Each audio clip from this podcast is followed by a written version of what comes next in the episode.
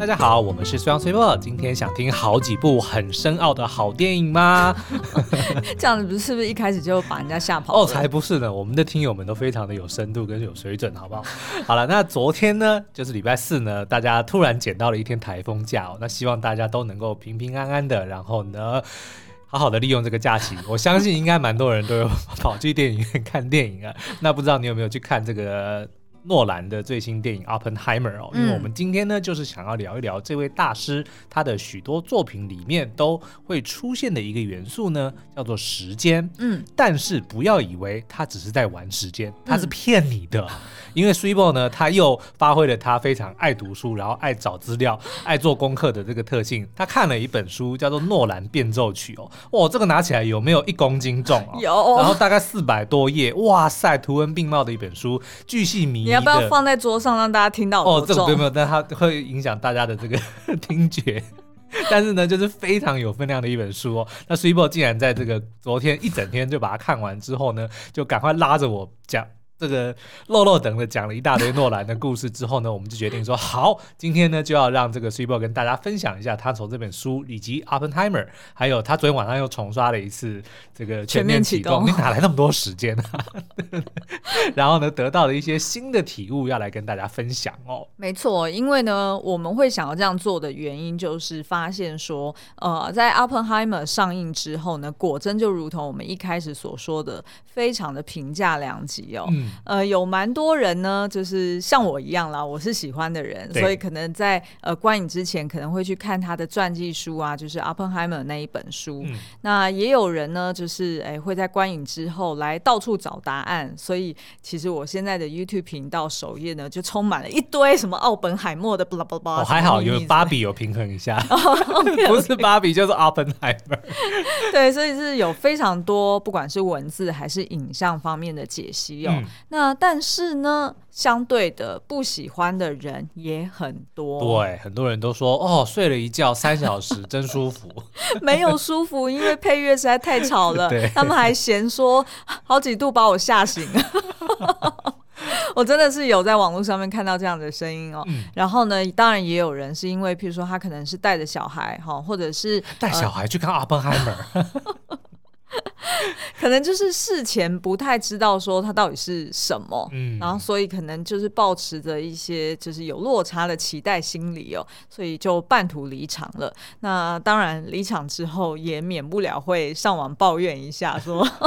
就是浪费自己的电影票，因为的确看 IMAX。是哦，大概四百多块，四五百块一张票，对对，对，嗯、是可以看别部片，可以看到两部的嘛。那所以呢，其实有蛮多的批评，呃，是在讲说，可能呃故事啊，跟角色啊，哈，然后还有他叙事的手法，就如同《天能》或者是以往的他其他作品一样哦，太过艰涩了。嗯那当然也有一些，就像我刚刚说的，就觉得诶配乐实在太大声了，你好几度吓到我了。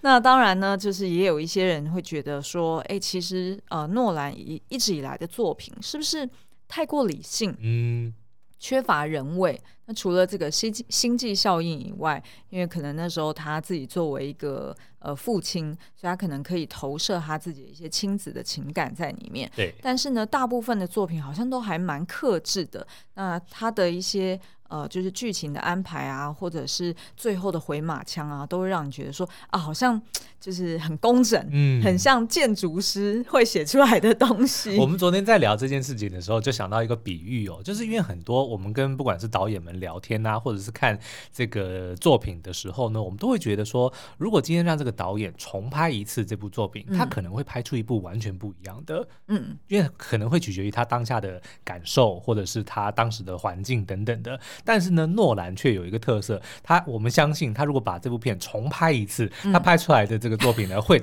几乎是一模一样的。对，就是因为他非常的工整。嗯，没错没错。所以呢，今天啊，我就想要利用《诺兰变奏曲》这本书，然后以及过往，虽然其实是有幸有这个荣幸访问过诺兰本人哦。嗯、那所以我们就是借由这些呃，就是不同的资讯啊，然后以及过往一些经验，来带你。认识诺兰这位大盗，他到底厉害在哪？到底这个邪教是怎么形成的？好，那所以今天其实我们会讲到几个他的蛮妙的特质哦。例如呢，就是大家都觉得，哎，他非常的神秘。那基本上呢，在网络上或者是在这种产业里面呢，流传着他的这个呃真实性或者个人背景呢，大概就是只有六个 facts。嗯，哦，那我们待会会来讲是哪六个 facts。然后当然呢，还有就是呃，到底他有没有在作品里面放入他个人的一些人生经历？据说他对这件事情是有排斥的、哦，很抗拒的。嗯、对，他一直不断的强调说，少来给我那些什么影评解析，什么弗洛伊德，我的潜意识投射在这个作品上面没有，那叫什么？obscure 对，所以呢，其实呃。但是呃，就是就这本书或者是我们过往的一些观察，的确呢，他个人的一些特殊的成长经历，不可讳言的，还是有一些影子是反映在作品里面的。不管他怎么否认，他都不能抹灭这个事实。对，没错。那再来呢，就是我其实也在呃网络上面有看到，他曾经在二零一五年的时候有去参加普林斯顿大学去做毕业生的演讲哦。嗯然后在那一场演讲里面呢，蛮妙的，就是他强调的是鼓励大家不要追求梦想，好像有点在泼这些年轻人的冷冷水哈。嗯、但是呢，他事实上是要带出来的重点是，请追求现实哦。然后他指的现实是指说 reality，他认为现实才是成就梦想的一个基础。对，你唯有站在这个现实之上。你才有机会去成就更美好的现呃更美好的梦想，嗯，然后去改善你这个现实。所以梦想应该只能说是一个目标，但是呢，你还是得要要。脚踏实地的去来一步一步的去实现它。对，没错。然后，所以呢，呃，就是这这个某方面其实也呼应了他一直以来的这个信念，或者是他的坚持哦。就是不管是呃，他坚持要使用胶卷拍摄，嗯、或者是呃，希望能够尽量减少用电脑特效，或者是用实景啊，或者是实体去直接拍摄。所以，其实呢，他的。这些价值观或者这些坚持其实是蛮一致的，嗯，然后在不同的作品里面也是一以贯之的。好，那所以今天呢，我们就是会用呃，就是大概三四部作品，然后以及呢，我在这书中看到的一些呃，就是作者对于诺兰的观察，然后来跟大家说明说，其实我们觉得诺兰在每一部作品里面，他其实想要沟通的主讯息，他的主调哈，嗯，其实都是。回到现实哦，时间其实只是他的一个工具，一个手法，嗯、一个手法。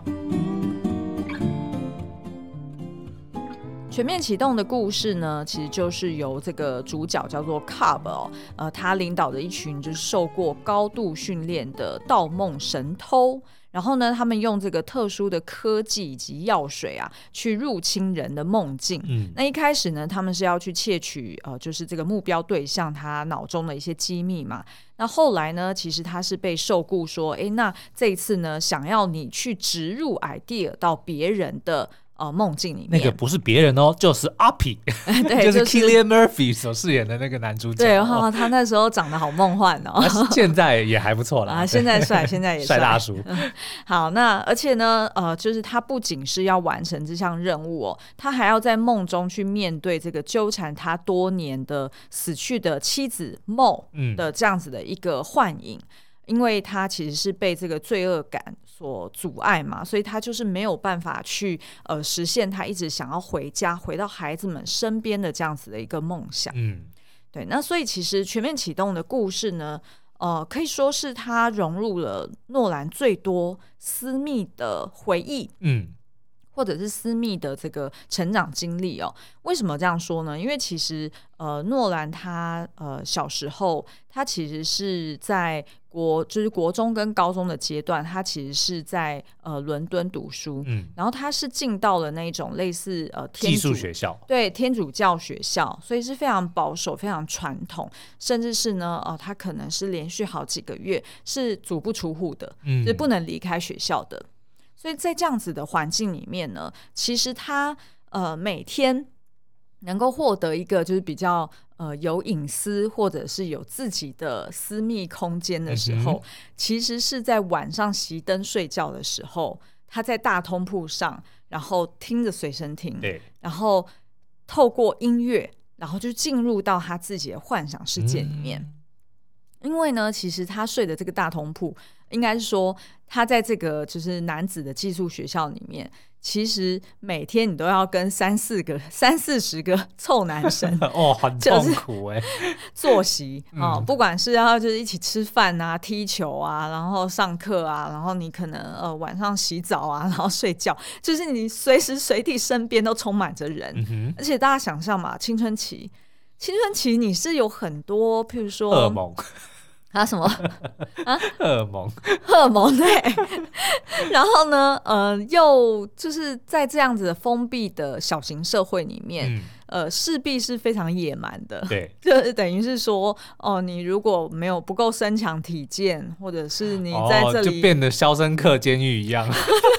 应该没有那么严重。其实是呃，但是他的确有在他的书中有强调说，他能够安然度过这样子的寄宿学校的日子，嗯，是因为他有打橄榄球哦，所以呢，他是全校的这个十五个橄榄球队里面的这个算是明星学生，OK。所以他就是有相当的社会地位，哎，然后也有相当的这个高大的身材，是，而且他也遵循了一条铁则，是绝对不在浴室里面捡肥皂。人家没有讲到这个 OK，, oh, okay. 但的确是可以这样推理的啦。好，所以呢，其实他就在那时候养成了一个习惯，就是透过声音，透过这个音乐，可以让他有一个 escape。嗯。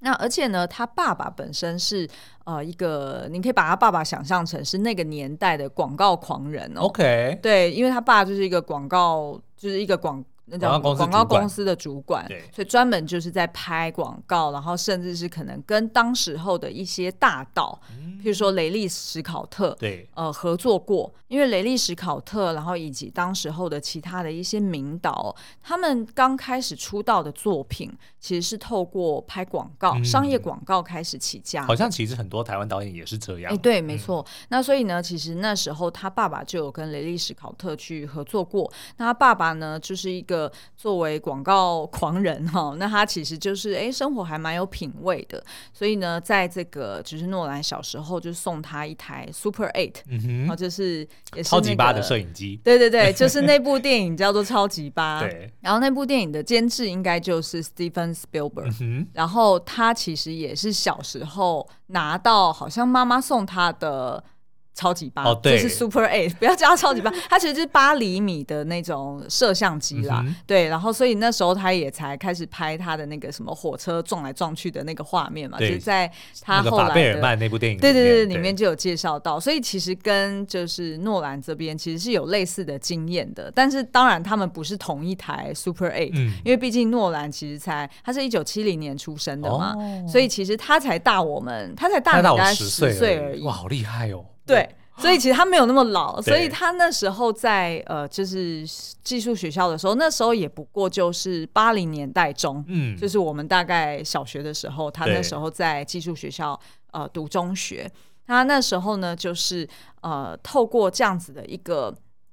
就是他爸爸会呃教他，就是有关拍广告的事情啊，然后或者是呢，诶，他爸爸也很喜欢听交响乐，嗯、所以就会给他一些，就是呃带领他去认识一些交响乐或者是古典音乐的一些音乐家，好对，然后跟一些曲风，所以他那时候呢，就是呃喜欢这样子，就是躲藏在，就是透过音乐去躲藏在自己的幻想世界里面。那这也就是为什么呢？我们猜测，就是 他的作品。哎，其实也蛮多人会诟病说，很多时候你会声音大到盖过了 人物的对白，然后我们可能都错怪那个汉斯寂寞，但是其实明明 就是诺兰自己制作决定的，他可能是那个 Hans Zimmer 汉斯季默配完音之后，哦，配的非常好，然后自己剪接的时候把那个音量调大声，然后就上映的时候，那个汉斯寂寞就傻眼说，有没有那么大声？因为呢，他其实是呃认为，就是电影的配乐，嗯，本身也是一种创作。对，像他跟汉斯季默的很多次的合作呢，他其实都是一开始只是有个故事大纲，嗯，那个大纲可能根本就只是一张 A 四纸的大小，就是一封信的大小。对，然后也没有什么 background，也没有什么其他的风格啊、设定啊什么，他都还先。不放进去，但是他就是只是先跟汉斯季默说，哦，这个故事大概是这个样子。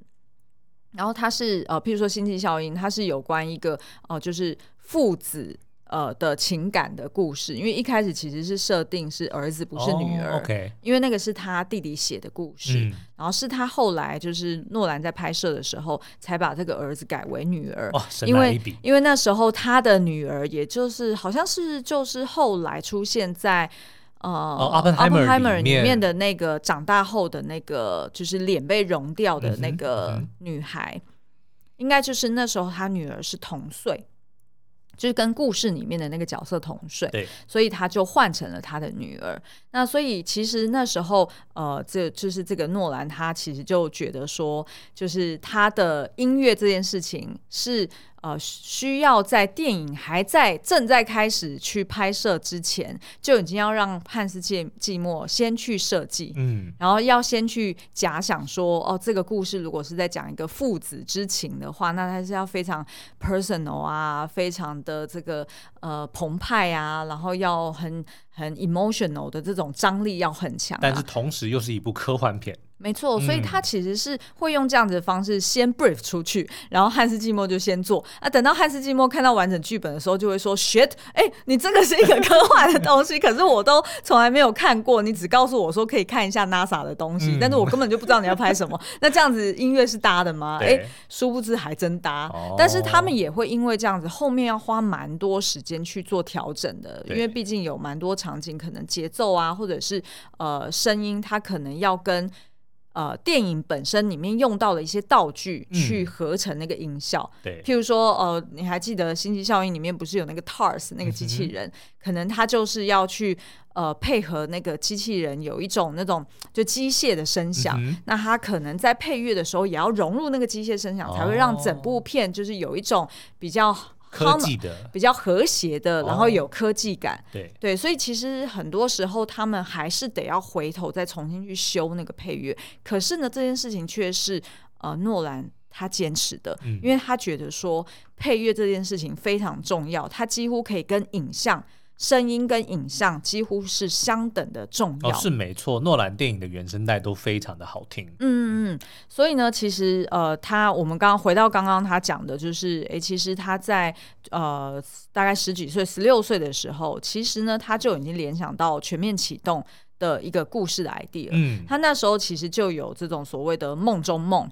然后还有就是呃，如果大家一起共享梦，他是不是能够去偷人家的梦？所以。在八零年代中期，他就想到这个。所以，如果有些人会讲说，哎、欸，可是日本动漫也有一个就是改编自漫画呃的，叫做《盗梦神探》。那那一部片呢，其实是九零年代呃一开始推出漫画作品，对，然后后来才改编成。呃，动画嘛，那所以有些人就是会争议说，哎，那到底是谁先谁后？那按照诺兰他自己描述，回想他自己创作《全面启动》一开始的 idea，就是在八零年代中期，他自己还十六岁的时候，嗯、他说他想到梦中梦以及共享梦这件事，反正不可考。而且呢，跟大家科普一件事哦，就是著作权呢只保护表达，不表不保护想法。嗯、所以如果你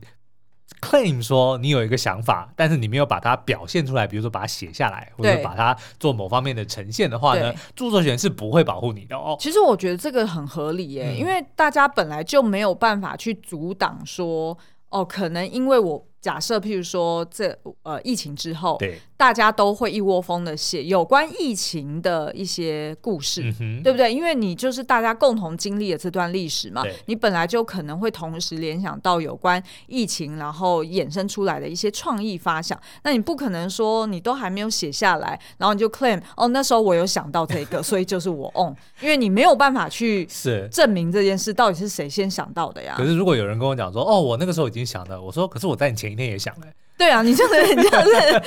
没有办法去佐证。是，那所以其实呢，呃，诺兰那时候就有呃，因为他就是睡在大通铺里面，然后所以他没有这种隐私，没有个人时间，然后又要这样子听靠着听音乐去作为一个 escape，、嗯、所以他就联想到这种共享梦的这件事情。哦，那这样子难怪他到时候、嗯、他那个时候去哪一个国家我忘记了，然后就去找那个药剂师的时候，就是那个大通铺一堆人躺在那里，应该就是那个的灵感，对不对？没错没错，其实是同、哦、呃，因为大家如果回想，就是在电影中，就是不是他去找到有一个叫做 Yusuf 对对对的，应该是。是哎，我不确定他是，他是一个 chemist，哎，他是一个 chemist 啊，然后他就专门调药水，然后在他的药房后面呢，就是有一群老人，嗯、就每天都会躺在那边，然后一起去共享梦。对，那其实，在那那一幕，其实你看起来就是那个环境是很可怕的，对，对不对？就是脏脏旧旧的、啊，很拥挤啊，然后到处挂着好像类似药桶，而不是药桶点滴、呃、点滴的东西。嗯、然后，但是呢，他们其实是在这边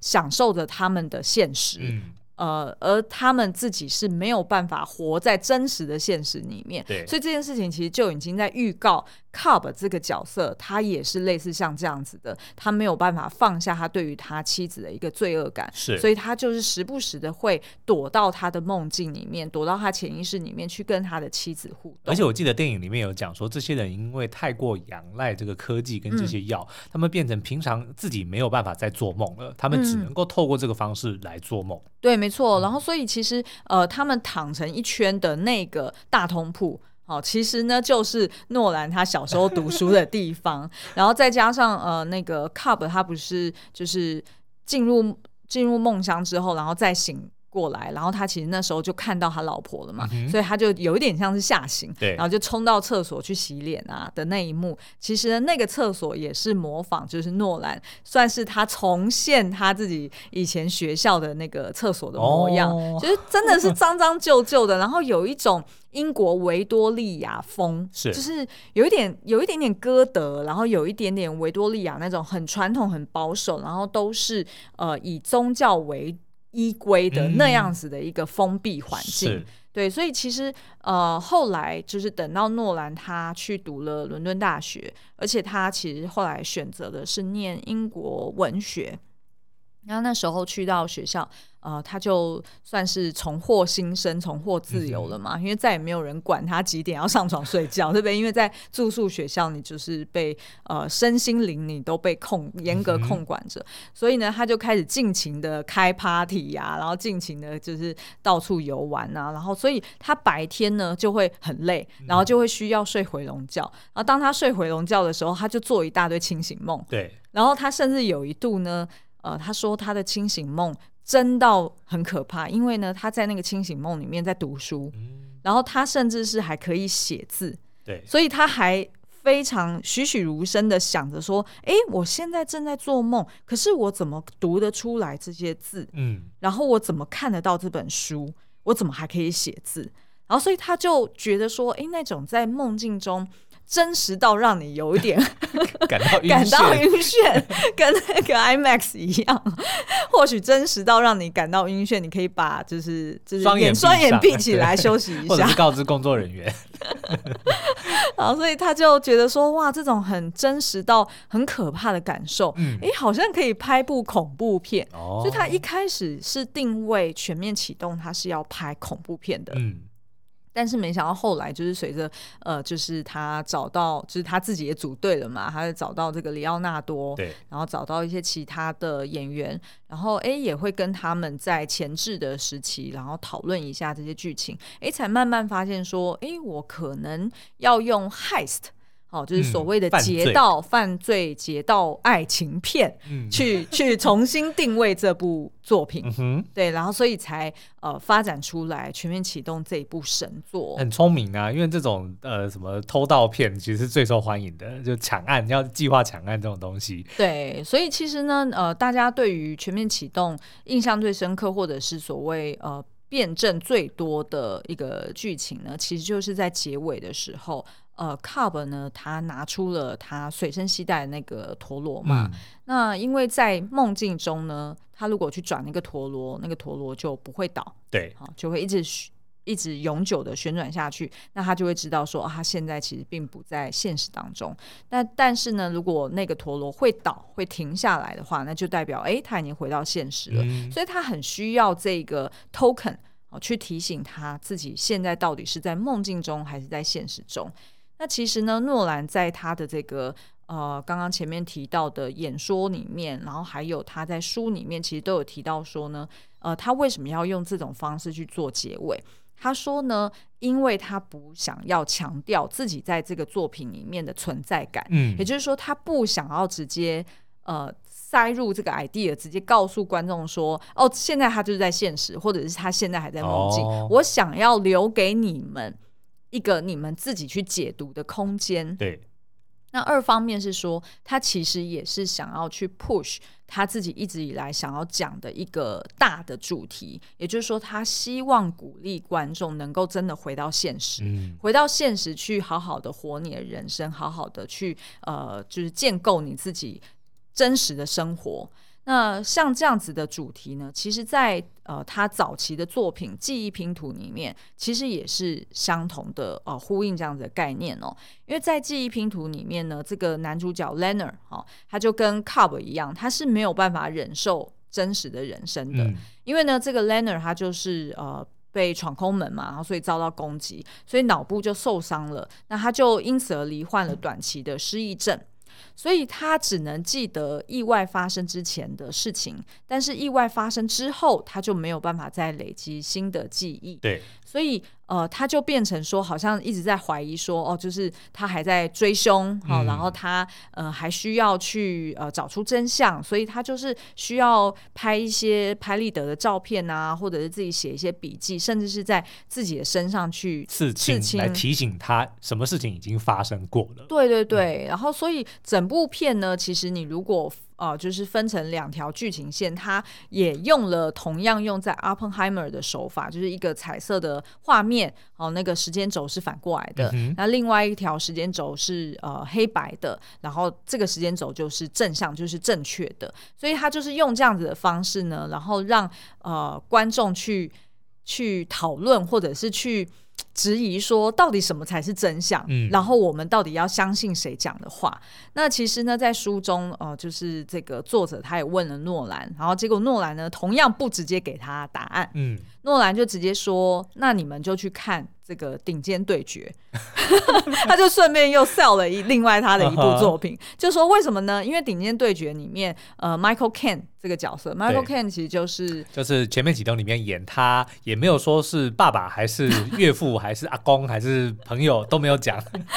的那个长者哈，uh. 就是回去会照顾小孙子的那个长者，哦，也是黑暗骑士里面的那个 Alfred，对对对对对，就是 Michael Caine 哈，他就是说 Michael Caine 呢在顶尖对决里面。最后讲的那句话是什么呢？他就是对观众讲说：“你其实是找不到戏法的秘密的，嗯，因为其实你并不想知道，你想要被骗。”哦，的确，魔术如果知道真相了，就觉得没什么好看的。没错，没错。然后，所以呢，其实诺兰就是这样子跟，就是回应这个作者，然后去告诉他讲说：“哦，就是你不用再去问我说，那到底，呃，就是记忆拼图里面，Leonard 到底。”就是真相是什么？然后 Cobb 呢？他到底最后有没有回到现实？这些都不重要，因为重点是在你是不是真的就是因为看了这些片，嗯，你有所感应，然后你会就是为了你真实的人生再付出更多的努力。哦，不过呢，他曾经。露馅过，就是呢，就有关有有关那个全面启动 的结局哦。因为我们曾经看过一个访谈，就是刚刚讲的那个 Michael Caine，他被访问的时候呢，他说他一开始看到这个剧本，他也是一头雾水，所以他就跑去问诺兰说：“哎，请问一下我。”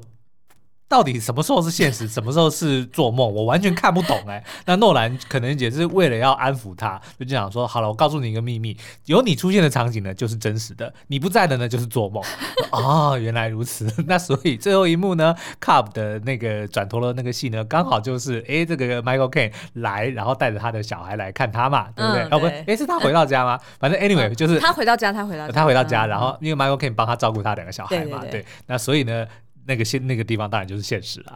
因为有 Michael Caine，然后再加上你刚刚讲的，他希望呢、嗯、最后的观众看完都能够回到现实，那所以他怎么可以让 Cup 继续留在梦里呢？对不对？好，说到这个啊，其实我想要就是呃多提一个题外话，因为呢。呃，大家有没有印象？就是你在看诺兰的电影的时候，呃，就是片头会出现他的制作公司的名字，嗯，你还记得是什么吗？叫做 Syncopy。对，然后那个 Syncopy 大家有没有印象？它其实是好像是一个迷宫的字，嗯、一个符号。对，也就是说前面你看得到那个 Syncopy 这几个字母看起来很立体，对，但是呢，在这个框框，好、哦，就是把这个。这个字给框起来的一个招牌的里面呢，嗯、好像还有其他类似迷迷宫或者是拼图的一个呃，就是意象意象哈。然后为什么它叫做 Syncopy？然后以及为什么是迷宫的意象呢？这个其实呢，就是呼应了诺兰。呃，影响他最重要两件事情，嗯。第一个呢，就是我们刚刚前面有提到，就是诺兰的爸爸叫做 Brandon 嘛。对。那这个 Brandon 他是一个广告狂人，你就想象他就是广告狂人这出剧里面的那个就是广告的主管啦。哈、嗯，那他也很爱古典乐嘛，对不对？那他其实呢，就一直以来都有跟诺兰讲说啊，就是你可以听什么音乐啊，然后你可以在你的电影里面去放进古典乐啊。他就是非常想要强加他自己的兴趣在这里面。但是呢，其实诺兰。就有跟他爸，我我不确定是不是真的是直接讲过，嗯，但是诺兰在书里面跟作者就有说，但你知道吗？就是其实，在电影里面是很不适合放古典乐的，哦、对对，因为放他的意思是说，放古典乐如果不是只是不是一个，如果是完整的音乐，嗯，那。它就会变成这个音乐本身就有一个故事，对，或者是就有一个情绪或张力在，而且它有它的历史啊。对对对对，它有它的历史，嗯，所以它就会形成另外一个故事。对，那除非你是真的有要利用这这首歌它的背景故事去讲一些什么，嗯，否则会很干扰。比如说，他如果突然来一个给爱丽丝，噔噔噔噔噔噔噔噔，台湾人讲说要丢垃圾了。对 对对，他会有太多呃观众自己的生活经历的一些投射，所以呢，对于诺兰来说，他能够。都取用的是呃古典乐的乐器，比如说他很喜欢用弦乐哈，或者是他会用一些呃就是呃，比如说呃像呃什么这次 Oppenheimer 他可能就会想要用小提琴，因为他觉得小提琴的这个呃音域是比较宽广的，它可以非常的优雅，非常的优美，但是又可以突然变得很尖锐，嗯，对，所以其实。他当时候就有跟作者讲说，其实呢，他爸一直想要 sell 他这件事情，叫他就是诶，在你的电影里面你可以用古典乐啊，他他就觉得很不适合。然后可是呢，他那时候呃，就是创立他自己的制作公司，就叫做 Sing Copy。其实呢，那个 idea 就是源自于爸爸很爱的古典乐里面呢，有一个叫做切分音，嗯，切分音叫做 syn。syncopation，哈，syncopation。那这个切分音的意思呢，就是呃，跟一般的那种呃，就是你所谓认为它应该要出现强拍的位置不符合的话，就会是一个切分的节奏。嗯。那这个用嘴巴形容很难。理解，但是事实上呢，它就是意思是说，当你期待它应该是符合某种节奏，可是它却突然戛然而止，嗯，或者是它突然就是呃，该有强拍的时候出现一个弱拍，对，或者是它就是给你一个意外，哦、一个 surprise，就是不合期待。没错，不服期，呃，不服期待，或者是一种很反常、很意外的感觉。对，有甚至可能会让你有一点不协调的感觉。嗯、他说那个就叫做 syncopation。嗯，对。那所以他才就是借由这样子的 idea，然后放到他的制作公司的那个名字里面，就叫做 Syncopy。是。那你不觉得他的作品其实就是这样吗？对，就是往往就是会，就是很反常啊。不管是他玩弄时间的方式。嗯或者是他最后在最后会有一个 twist，然后甚至是你看他的作品里面，他常常喜欢突然在你你所期待该有大声音乐或者该有大声声响的时候，突然寂静无声。譬如说这次 Oppenheimer，呃，在爆炸的，对对对，的确是静音的，对。然后他而且他静音的特别长，是。然后那个当下，他希望那个延迟可以让大家就是。算是呃进入到这种就是很华丽或者是很很赞叹的一个状态，嗯，可是你同时又会觉得很害怕，对，因为你不知道那个太强的音浪什么时候要来，哦、对不对？是就是你会你会 anticipate 说，哎，要爆了吧，要爆了吧？嗯、没有错啊，因为大家通常都会觉得说，哦，在看烟火的时候，你会先看到烟花，对，然后可能才延迟听到那个声音，对。那事实上，在电影里面，它所呈现的也是故意去，呃，也是要去展现这个声音的延迟嘛。可是他就故意延迟很久，嗯，然后所以让你觉得有一点。Anticipate 有点害怕的感觉，然后所以其实这个就是它的就是 Syncopy 这个制作公司的名称的一个由来。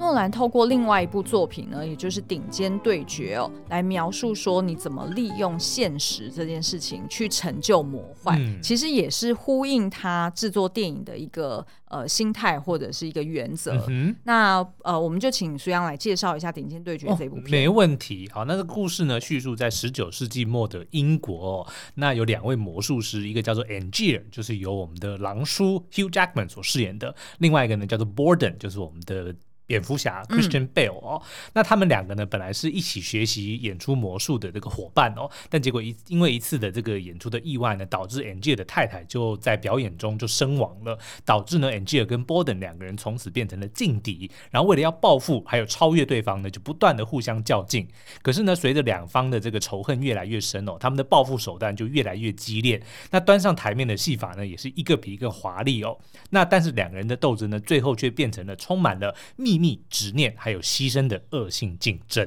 对，那其实呃，我们刚刚前面有提到说，呃，在顶尖对决里面呢，它其实有一个魔术三阶段，或者是魔术三步骤。嗯、然后我觉得这个东西实在是太巧妙了，因为其实它也呼应了诺兰一直以来他在制作他不同的作品里面，他也都是套用同样的这些三阶段的步骤哦。嗯、那第一个呢，就叫做 The Pledge。好，就是你可以说叫做真假难辨，也就是说魔术师呢，他会先给你看一个很平凡的东西，嗯，好，然后甚至通常都会要抽抽底下的观众起来说啊，那你要不要来摸摸看？你要不要来检查看看？一叠扑克牌啊，或者是什么一条毛巾啊等等，呃，或者是一个哦、呃，真的是有中空的帽子啊，没有什么特别的帽子啊，哈、嗯，然后所以就是让大家觉得说，哎，没错，这个东西是没有动过手脚的。然后呢，进入到下一个步骤就叫做 the turn 哈，所谓的偷天换日，也就是说呢，魔术师就会用这个你已经检查过的普通物品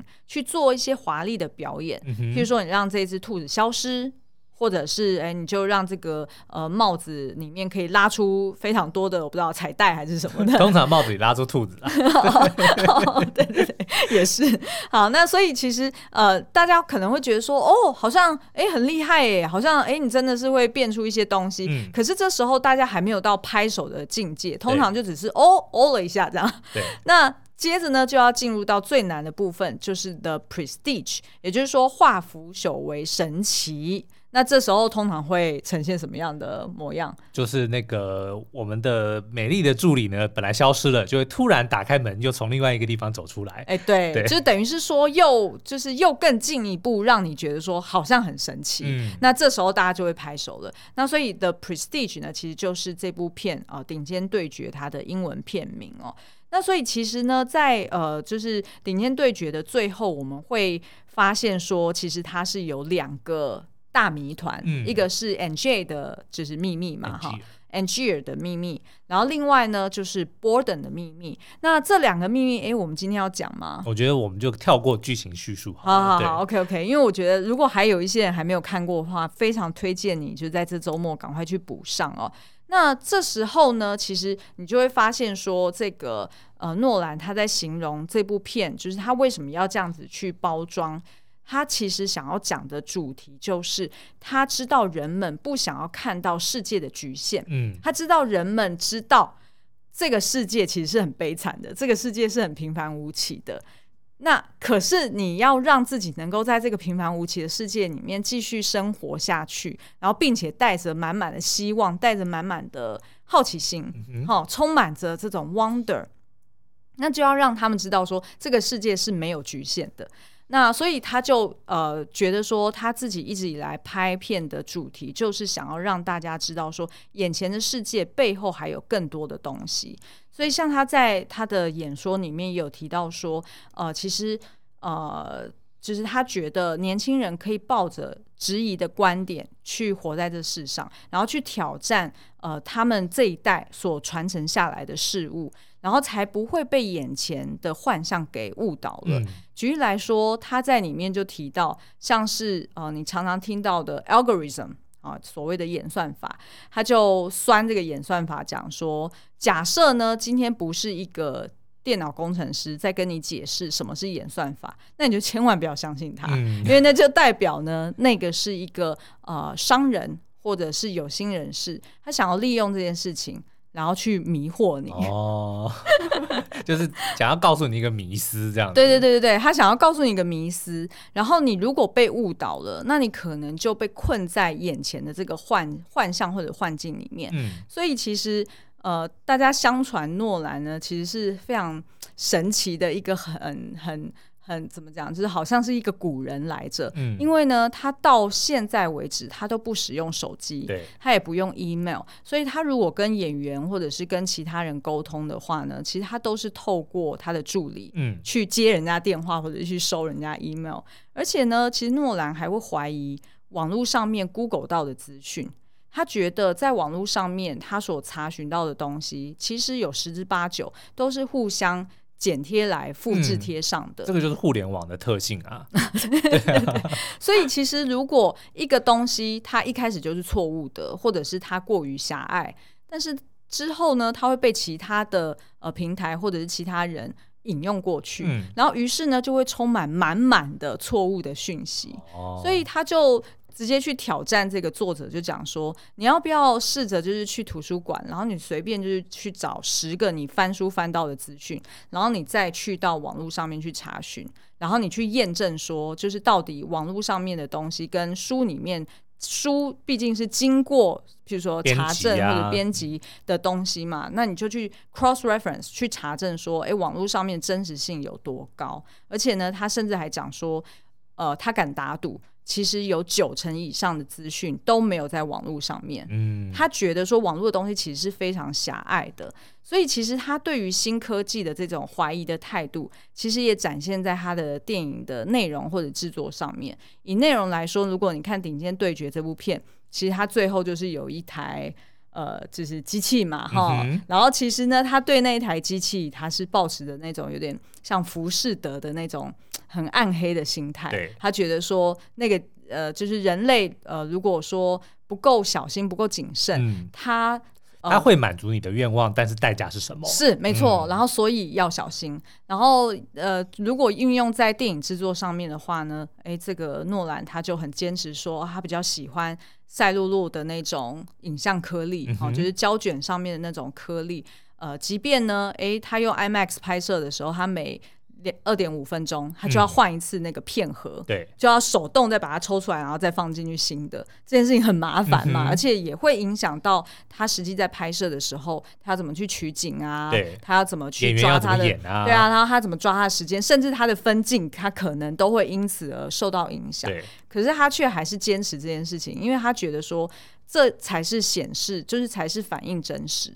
那而且大家也都很知道嘛，就是其实他也都提倡观众要留在戏院，而不是就是在串流平台上面独自的去欣赏作品。嗯、他甚至还去举例说，呃，你如果在戏院里面，即便你是用。呃，三 D 眼镜，你可能看三 D 的时候，你都会，你没有办法感知到旁边的人，对，所以你可能就丧失了那种真实的体验，而且是共享的这种很神圣的经验。是，所以他其实就是很坚持这件事情，然后认为说，呃，即便是这种类似像《顶尖对决》这种成就魔幻。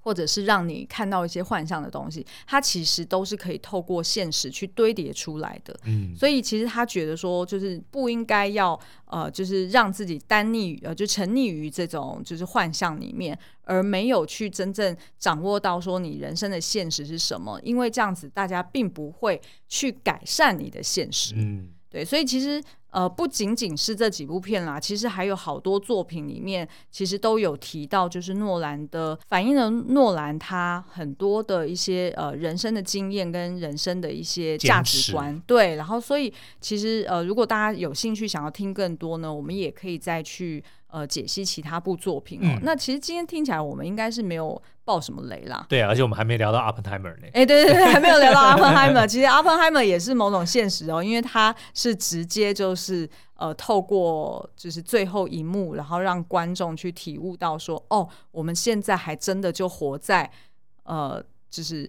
充满核弹威胁的现实里面。嗯、那我们。就是该要怎么面对这个现实世界，所以他其实试图透过这个去打脸观众，就是把把观众给打醒，说大家请就是意识到这个危机。嗯嗯，那所以其实呃，如果大家有兴趣想要听更多的话，也欢迎到 Apple Podcast 底下呃留言呃告诉我们。那你也可以加入我们的 Line 群组。对，好，那我们今天的节目就到这边，我们下次再见喽，拜拜，拜拜。